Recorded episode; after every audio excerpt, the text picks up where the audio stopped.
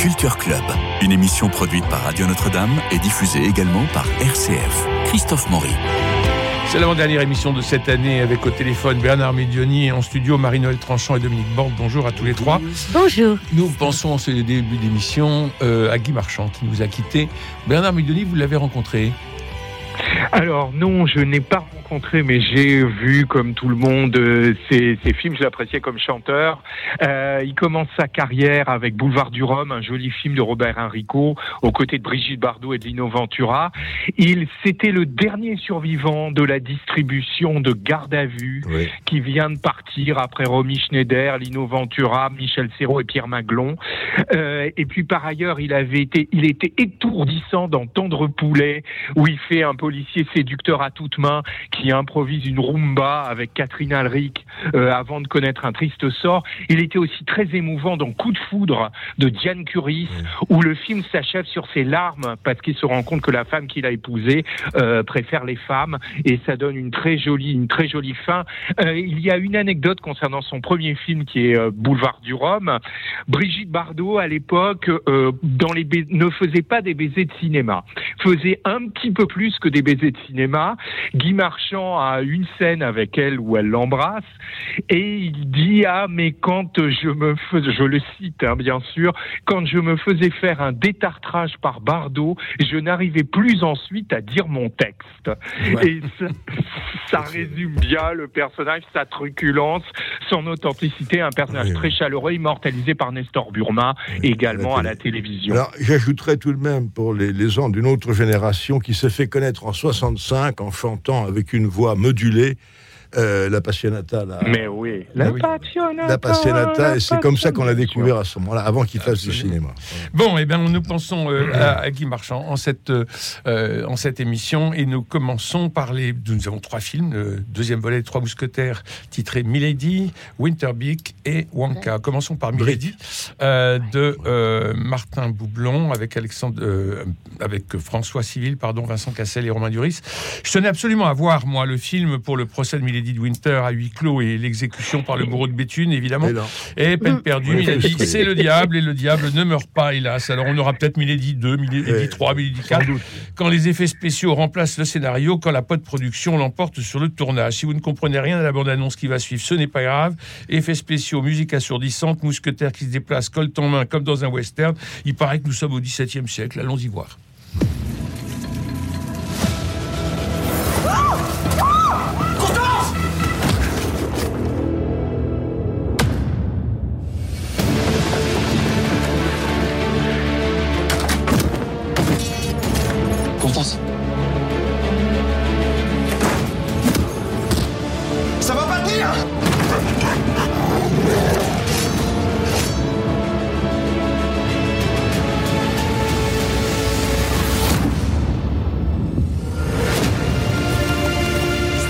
Que vous vouliez sauver, mais Constance Bonacieux. Où est-elle?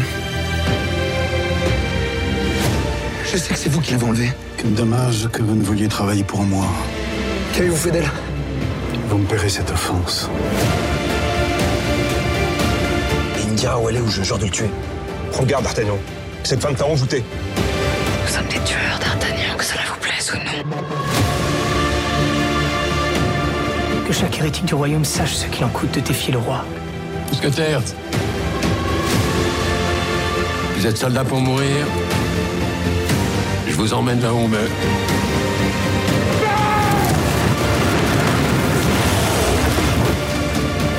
C'est lui le traître Je ne suis pas l'homme que vous croyez.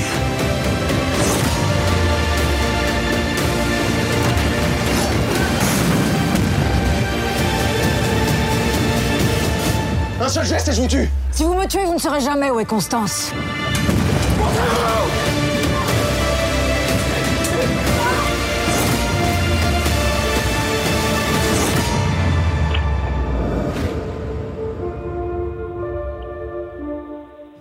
Ça, c'est du dialogue.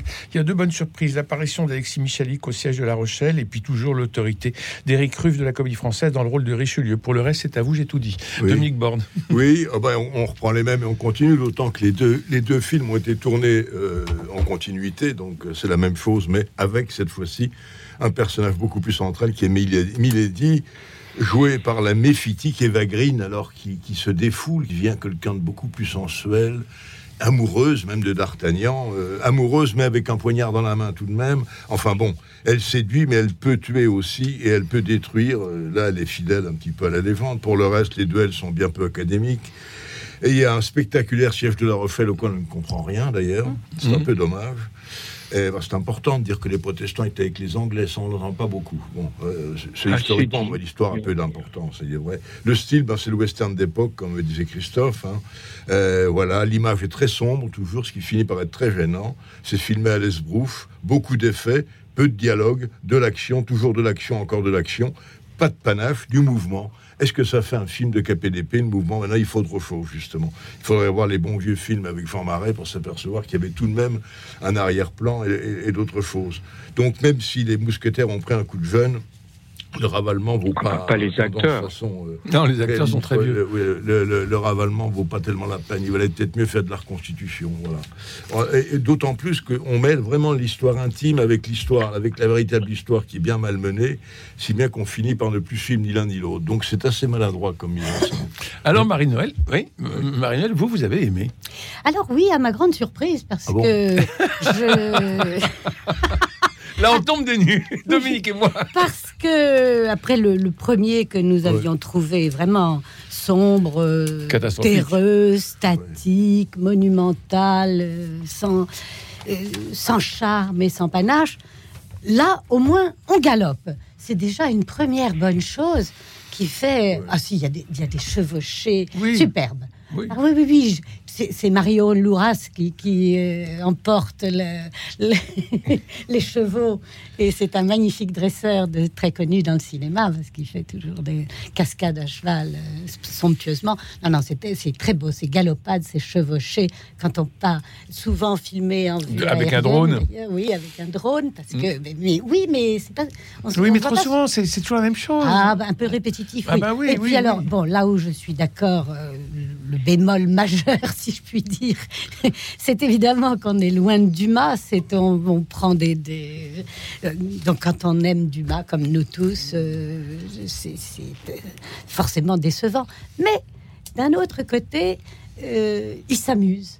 Oui, ils s'amusent. s'amuse. Est-ce qu'ils amusent ça? Il s- eh bien, là, oui, Oui, parce ils qu'il y a du rythme, parce que enfin, ça galope, ça ferraille, Oui. c'est beaucoup plus aéré, mouvementé, riche en intrigues, en sous-intrigues, euh, en intrigues politiques, euh, trahison, euh, complot, en intrigues privées, vengeance, jalousie, etc. De- tout ça se mêle euh, d'une façon foisonnante, pas du tout toujours compréhensible, mais ce n'est pas grave, on s'en fiche. Bernard, Ben non, on s'en fiche pas. mais si, mais si. Bernard tranché, On se retrouve- tranché entre les On deux. se retrouve à La Eh Rochelle, ben- on se retrouve à Londres, le- des, des- des duels de femmes, euh, des presque, euh, non pas des duels de femmes, mais des, des complots, des ententes Ouais. étonnantes qui n'ont rien à voir avec Dumas, et quelques répliques euh, assez drôles, comme ce Gascon qui vient de Gascogne équatoriale, ce que j'ai trouvé assez drôle, parce que comme ça, il explique son passeport de couleur. Bernard, Moi, je serais mitigé, donc je serais entre mes deux camarades. C'est-à-dire que j'ai préféré le premier volet. Néanmoins, ici, l'amitié est plus présente. L'amitié entre les quatre Et mousquetaires. l'amour.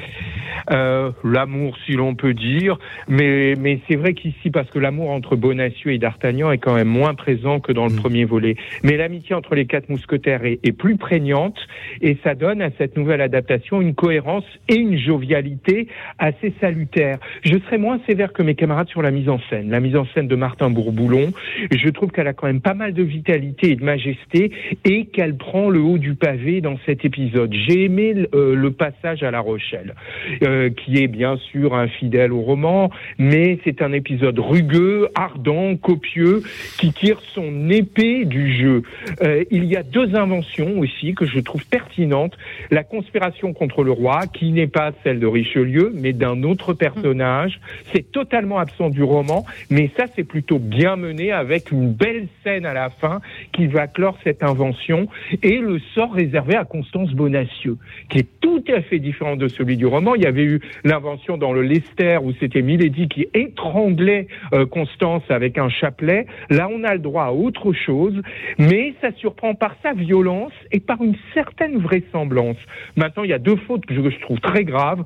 Milady perd sa nature maléfique parce qu'on lui trouve des excuses pour son comportement et en plus on lui évite de verser le sang à deux reprises alors qu'elle verse le sang. Elle fait deux assassinats dans le roman et là hop les deux assassinats passent, passent à la trappe et ça c'est quand même une grave faute.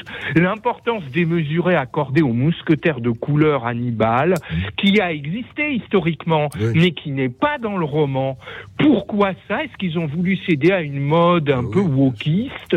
On peut se demander, on, surtout on peut se demander ce que ça vient Oui, faire mais là. la réplique en fait justice, justement. Il fait, il fait précisément allusion. Je suis Oui, de Gascogne en- équatoriale.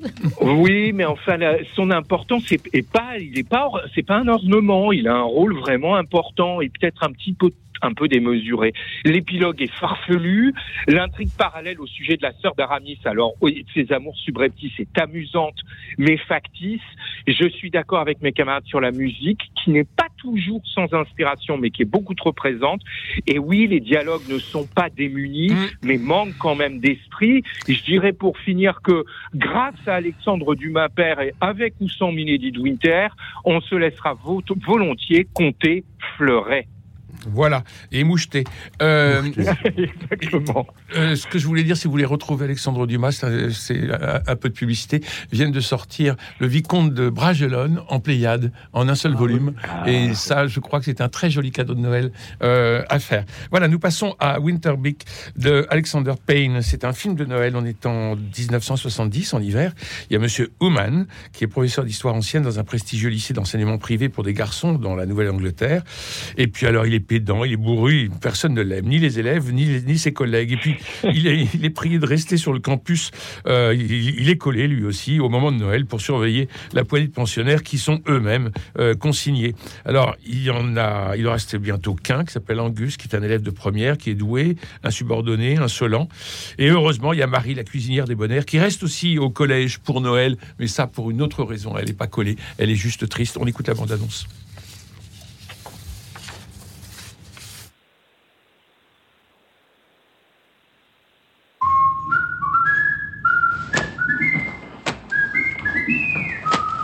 Monsieur, je comprends pas. Ça saute aux yeux, en effet. Mais je peux pas être calé. Oh, ne soyez pas modeste, monsieur Kunz, vous le pouvez tout à fait. Chaque année à Barton, les étudiants, les enseignants et le personnel quittent le campus pour deux semaines de vacances pour Noël. Mais il y a toujours quelques malheureux qui n'ont nulle part où aller pour les vacances. Ils sont consignés. Monsieur Hanam, Bonsoir, Marie. vous vous coltinez le babysitting de Noël cette année, alors comment ça se fait? Tu sais qu'il a fait ses études ici? Oui, c'est pour ça qu'il sait comment s'y prendre pour nous faire souffrir un maximum. Ah. Moi qui croyais que tous les nazis étaient cachés en La Argentine. ferme, Tolly. Vous venez de décrocher une retenue, jeune homme. Être ici avec vous, c'est déjà être en retenue pour l'éternité. Espèce de petit con, je vous rajoute une heure de colle. Vous croyez que j'ai envie de jouer les babysitters avec vous? Non, j'ai prié pour que votre mère réponde au téléphone, ou que votre père débarque en hélicoptère ou en soucoupe volante. Mon pour père vous... est mort. Vous ne dites pas à un enfant qu'on a laissé en plan pour les fêtes de Noël que personne ne veut de lui. Ça tourne pas rond chez vous? Y a personne ici, ok? Vous vous mêlez pas de mes affaires et je me mêle pas des vôtres. La plupart de vos élèves ne peuvent pas vous saquer, les profs non plus. Mais vous le savez ça. Je trouve que le monde est compliqué et plein d'amertume, et on dirait que le monde pense la même chose de moi. Je crois que nous avons ça en commun. Je ne crois pas avoir connu de vrai Noël en famille comme ce soir. Merci Marie. De rien. L'histoire ne se réduit pas à l'étude du passé. C'est aussi une explication du temps présent. Quand vous parlez comme ça, avec un soupçon de pornographie, on comprend tout ce que vous dites. J'aimerais lever mon verre à mes deux improbables compagnons. T'essaies de mater dans mon décolleté Non Oui. Vous allez me faire virer. Ce sera votre Rubicon. Je vous interdis de franchir le Rubicon. Winter Break. Oh merde Monsieur Adam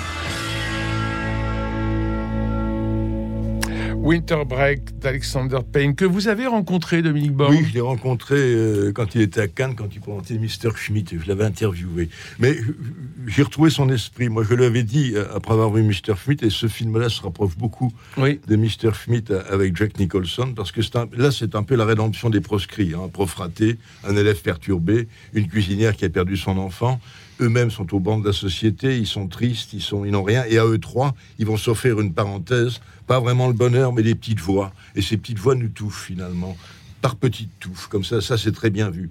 Je crois qu'Alexander Penn, qui a retrouvé donc le style de Monsieur Schmidt, qui racontait l'histoire d'un homme qui perdait tout, il partait en retraite, sa femme mourait, il perçu qu'elle l'avait trompé, il va voir sa fille qui va se marier, mais qui ne l'aime pas, il est seul, c'est l'homme nu. Et il a, il a pas son pareil pour décrire des hommes nus. Et là, on a un homme nu de la même façon, nu euh, psychologiquement parlant, hein. et, pour raconter la solitude. Et ça, il la raconte bien avec euh, Giamatti, qui est son acteur, d'ailleurs, qui est dans plusieurs de ses films. Et c'est assez touchant, c'est bien aux couleurs des années 70 d'ailleurs, mmh. une couleur un peu terne. Il y a ce collège assez miteux, assez et, ce directeur assez idiot et assez mmh. autoritaire. Donc il y a rien, il a rien pour lui et pourtant ils vont trouver, ils vont trouver peut-être une ouverture, ils vont trouver quelques instants de voix, oui. Et, ça c'est bien marqué, c'est bien, c'est bien noté, c'est bien incarné, c'est bien filmé. Euh, j'aime bien ce que fait, ce qu'a fait Penn et ce qui m'avait laissé penser à l'époque, je lui avais dit, vous devriez adapter Simon, parce que dans les romans de Simon, comme dans les films, certains films inspirés de Simon, on s'intéresse à la calme médiocrité des personnages. Et lui n'a pas son pareil pour ça. il le fait très bien. Il pourrait vraiment faire de très bonnes adaptations de Simon. Donc moi, j'ai aimé le film. Ce personnage fermé dans sa solitude et, ce raté qui va qui va pas s'en sortir vraiment, mais qui va aider les autres à s'en sortir. Et c'est ça le plus important. C'est pas tellement euh, lui mais c'est la rédemption, c'est l'autre en fait. Et il comprend que c'est en allant vers les autres qu'il va, qui va sortir et de sa solitude et, de, de, ses compromis et de, ses blessures surtout. Alors il va peut-être se sauver en sauvant les autres. C'est un peu le miracle de Noël du film, qui est un film de Noël, même s'il n'en a pas tout à fait là Mais ça se passe au moment de Noël. Absolument. Parce que c'est à l'aube de l'année 71 après. C'est sûr que je le verrais bien filmer les inconnus, de, les inconnus dans la maison de Simon. Oui, aussi. Il hein aurait, ah oui, très ah, Je le très bien là-dedans. Marie-Noël. Oui, je trouve que c'est un film qui a du charme. C'est un Noël, c'est pas par hasard, c'est un Christmas Carol traditionnel. Mm. On n'est pas si loin de Dickens, et, et, de La vie est belle de Capra que nous évoquerons euh, tout à l'heure, euh, la semaine prochaine. La semaine prochaine. Et donc il y a cette euh, cette atmosphère de Noël très particulière qui évoque à la fois la chaleur familiale, la... et puis c'est le temps où justement, si on ne l'a pas, alors euh, les... tout ce qui est noir apparaît beaucoup plus sombre que d'habitude. Et le film est à ce mouvement euh, très intime Finalement, il y a un beau mouvement en trois temps. Au départ, on voit ce collège, ce collège chic et snob des environs de Boston, euh, qui a la tradition pour fond de commerce, comme le dit le professeur, et qui se vide au moment des vacances. Sauf en effet, quelques, il, y a, un petit groupe. Et puis ensuite, il y a un hélicoptère qui vient les chercher parce qu'on est quand même chez des gens très riches et qui, ont des ados assez snobs. Et il ne reste plus que ce petit groupe, de ce trio euh, improbable, en effet, comme le dit le professeur, d'improbables compagnons, euh, très euh, riche et émouvant et insolent, avec des façades très fortes, euh, qui s'est barricadé le, professeur dans un humour euh, et, et, une fermeté, une sévérité qui laisse peu à peu filtrer une toute autre réalité. L'adolescent c'est un, rebelle euh, insolent, mais comme très, très typé, très années 70 en effet. C'est des personnages qui osent dire des trucs à leurs profs, euh, euh, mais pas, pas comme aujourd'hui, pas des réactions sommaires. Ce sont des pointes acérées. Mmh. quand, il dit, quand on lui dit Je croyais que les nazis étaient en Argentine », c'est ce sont des flèches mmh. très bien décochées. Et il, a, il est très brillant, très intelligent, très rebelle, et on comprend pourquoi c'est un enfant perdu en même temps. Et la cuisinière, très beau personnage aussi. Ils sont admirablement interprétés. Très la cuisinière est remarquable. Il faut nommer ses acteurs. C'est Davin, bien sûr Paul. Giamatti, on l'a dit. Dominique Cessa, le jeune, le jeune collégien euh, euh, insolent, euh, agressif et en pleine détresse, est remarquable. Et la cuisinière s'appelle Davine Joy Randolph et elle est magnifique, de générosité, d'humanité, de dignité, Oui. de grandeur profonde alors qu'elle est une mère en deuil. Donc, Bernard. Très riche. Oui, moi j'ai trouvé que c'était très réussi. On retrouve d'ailleurs le même ton de Ne que Nebraska dont nous avions parlé avec Bruce Dern dans le rôle principal. On retrouve ce ton entre dérision et émotion, mais avec quand même une certaine distinction. On n'est jamais dans la facilité, dans la complaisance, et donc ce ton emporte totalement l'adhésion, comme les rapports tissés entre les différents personnages, notamment entre cet enseignant et son disciple. Alors, ça rappelle un petit peu d'ailleurs les rapports tissés entre Robin Williams et euh, Matt Damon dans Will Hunting. Ça rappelle les rapports tissés entre le même Robin Williams et ses élèves dans le cercle des, des poètes disparus. Sauf que c'est vrai que ici, le professeur est un petit peu plus coriace dans Winter Break. Et Mais ne se suicident pas. Et les gamins ne se suicident pas, contrairement au, au, au cercle des poètes disparus. La musique est à la fois expressive et élégante, et on retrouve en plus des musiques de l'époque, Vénus, des Shocking Blue, qui était un tube à l'époque. On a aussi les quelques notes de la plus célèbre gymnopédie d'Eric Satie, où on a même Cat Stevens. Et ça, c'est vrai que ce- cette mosaïque musicale fait un grand plaisir. Et puis, cette nostalgie discrète, mariée à une délicatesse experte, font que l'ensemble possède un charme alerte. Alors maintenant, on- le dîner de Noël, euh, la soirée de Noël avec la petite jeune fille n'est pas totalement réussi. Cette saison. Oui, cette saison, certes, mais la nièce se limitait un peu à un souriant euh, ornement.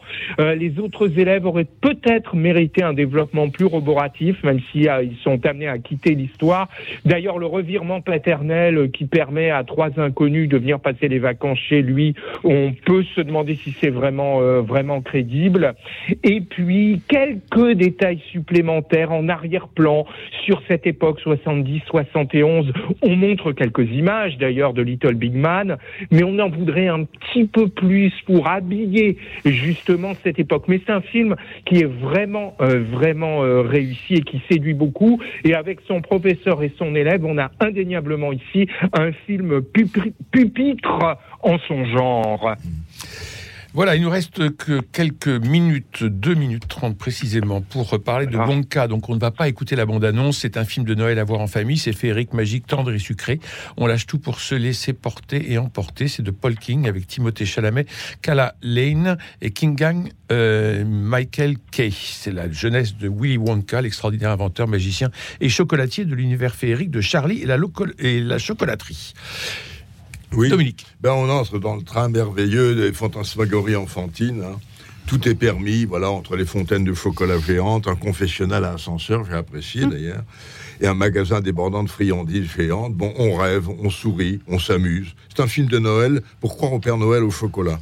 Euh, en chocolat surtout. Et puis au passage, tout de même, on découvre un grande miniaturisé, comme Ah oui. l'autodérision, et un. Rowan Atkinson, ex-Monsieur Bean, en prêtre poursuivi par une girafe. Donc on- tout, tout est permis, c'est assez drôle, ça amuse les enfants, ça peut éventuellement distraire les adultes, ça fait un film de Noël, voilà, c'est tout. Euh, Merci. on, on pense au magicien d'Oz aussi. hein. Oui, absolument. Oui, Euh, oui, Marie-Noël. c'est- très mignon. C'est plutôt pour les enfants, honnêtement. Euh, les longs traits des girafes. euh, Enfin, il se passe des tas de Oui, choses oui, comme ça. Il y a des, oui, oui, oui, il y a des paniers de linge, des espaces, des horreurs en sous-sol, et puis de- bon, la- toute la magie aussi. Le côté comédie musicale est plaisant. Il y a des bonnes scènes. Moi, évidemment, quand on est quand on a vu beaucoup de films, ce qui est mon cas, euh, c'est un peu trop euh, puisé euh, de ci, de là. Ouais, des patchwork, c'est un patchwork. Patchwork, euh, oui, c'est ça, dans les comédies musicales, dans les films, euh, euh, grands films du cinéma, Donc, on peut préférer les grands films du cinéma entiers plutôt que ces petites pastilles qui ont été découpées et je lançais comme des confettis. Vous avez que quelques secondes. Deux personnages qui tirent leur épingle du jeu par leur drôlerie, ou Grant, vous l'avez dit, en Oompa Loompa, et le commissaire dont l'embonpoint Oui. s'amplifie au gré des chocolats dégustés avec envie. Le long métrage scelle l'union entre drôlerie et douceur, et ça c'est vrai que c'est plaisant. La réalisation possède une belle fluidité, une fière vitalité, et la présentation du nouveau magasin, peut-être je trouve le meilleur moment à cause de son lustre esthétique, de sa sémillante dynamique et de sa dextérité humoristique. Voilà. La musique laisse malheureusement. Eh à là, nous entendons la musique Et- du générique. et Merci Bernard. Simplement qu'avec avec ce film sur la chocolaterie, on a carré sur l'image. Très bien, merci à vous trois. Merci Alexis Luminil, euh, François Dieudonné, Philippe Malpeuch et Camille Meyer pour la réussite technique. La semaine prochaine, nous nous retrouvons pour célébrer Noël au cinéma. Ça fait un peu marronnier, mais ça ne fait pas de mal. D'ici là, Marie-Noël Tranchant, Bernard Médioni et Dominique Borne se joignent à moi pour vous souhaiter un très très joyeux Noël. N'oublions pas ceux d'entre vous, ceux d'entre nous qui sont hospitalisés, malades et seuls. C'est à vous que nous pensons d'abord et je vous embrasse.